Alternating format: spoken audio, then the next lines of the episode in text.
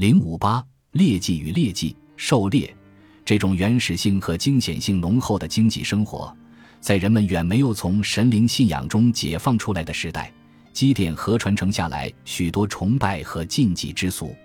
狩猎者出猎前要举行祭祀，供献猎神的仪式。未进山之前要宰鸡祭山神，进山后到了猎场还要用鸡、鱼、猪肉三牲礼贡献猎神。彝族供的猎神叫赵彝，供祭时选一块奇险的石头当神位；傈僳族则尊卡玛女神为猎神。供祭时取出早已准备好的五色花纸，系上一尾小鱼，再以一只青松毛为神位。白族及汉族则用纸钱做神位。祭礼时，傈僳人禁忌使用茶叶敬猎神，传说茶叶能遮住猎人的眼睛，使之打不到野兽。佤族头次使用狩猎工具。也一定要先祭山神和火神，同时还要祭鸟兽之神，否则以为会打不到野兽野禽。壮族村民围山打猎前，必须祭扫山神，求山神庇护人身安全，让人们猎获到野兽。路过神山时，骑马者下马，戴帽者脱帽，背小孩者解下孩儿。任何人不得对山神变逆，禁忌动神山上的树木、土石。鄂伦春族崇拜山神白茶那，白茶那是专司狩猎业的神灵。据说他日夜在山林中走动，所以猎人进山绝对禁止高声喧哗，不然就会触犯白茶那。在山岭路旁刻有白茶那形象处，猎人们每经过这里都要叩拜、敬烟献肉，或在白茶那嘴边上抹点兽血。据说这样能使狩猎成功，打到更多的野兽。否则将一无所获。鄂温克族也敬山神，并祭向山神树小便。台湾高山族的猎禁很多，很怪。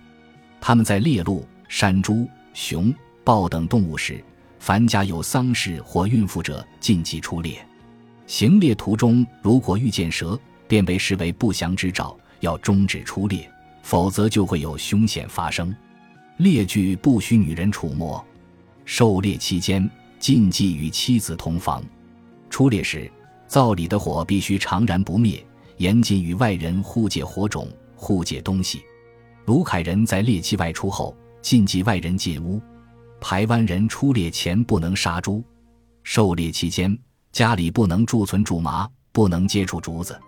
布农人出猎时即受伤，否则视为全村人蒙难的征兆，必须歇息七天。停止一切生产活动。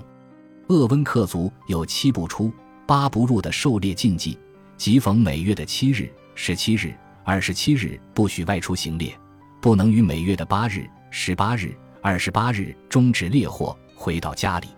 这些禁忌中，除了家有丧事和孕妇停止出猎、猎前禁忌性生活和受伤者要休息等条有一定道理之外，别的禁忌我们就很难理解了。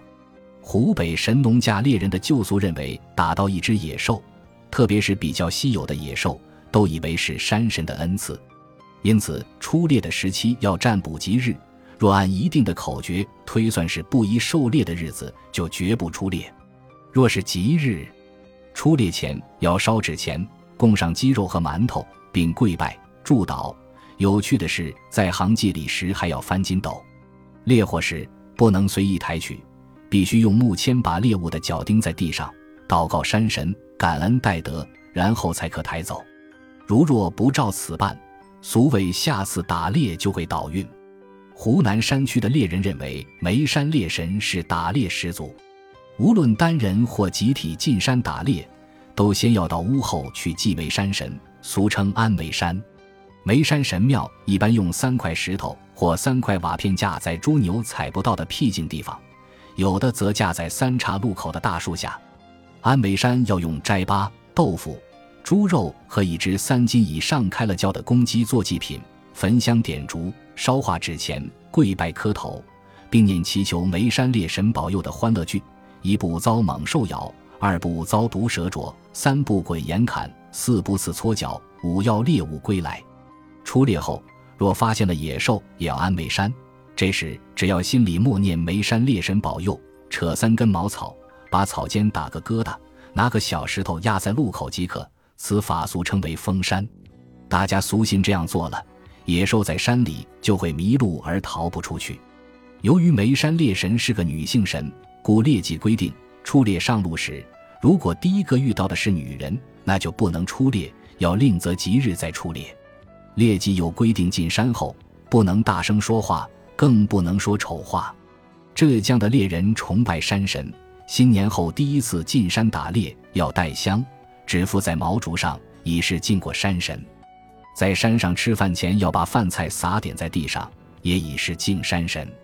行猎时禁忌穿白色衣服，不准抽烟，不准发出声响，不准大声说话。打到大的野兽要祭祀山神和火神，如打死野猪，抬下山，热汤去毛后。将猪头祭拜山神和灶神，然后吃第一枪打死野猪的头冲杯的酒饭，猪头肉大小肠按人数均分。若到别村开包，猪肝送与东家做柴火费。吉林长白山的猎人以老虎为山神也，每次出猎，领队的把头必向山神祈祷保佑。猎的第一只野兽时，要取它的心肝和割下好肉，煮熟了献给山神爷。祭过山神爷后，猎人才可动筷吃饭。长白山的猎人打为祭猎虎，但在猛虎扑人的危急情况下，万不得已把虎打死了。俗谓是老天爷叫他下山的。有些民族打猎时，害怕受到其他人的灵魂或者猎神以外的神灵的干扰。例如，门巴族狩猎时忌讳碰上外人，万一碰上外人时，要迅速悄悄走开。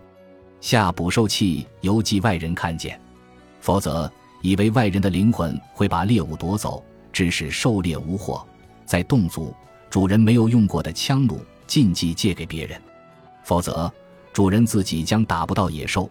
鄂伦春族在出猎时禁忌在篝火上洒水，俗以为洒水会触犯火神，也会使狩猎失败，打不到野兽。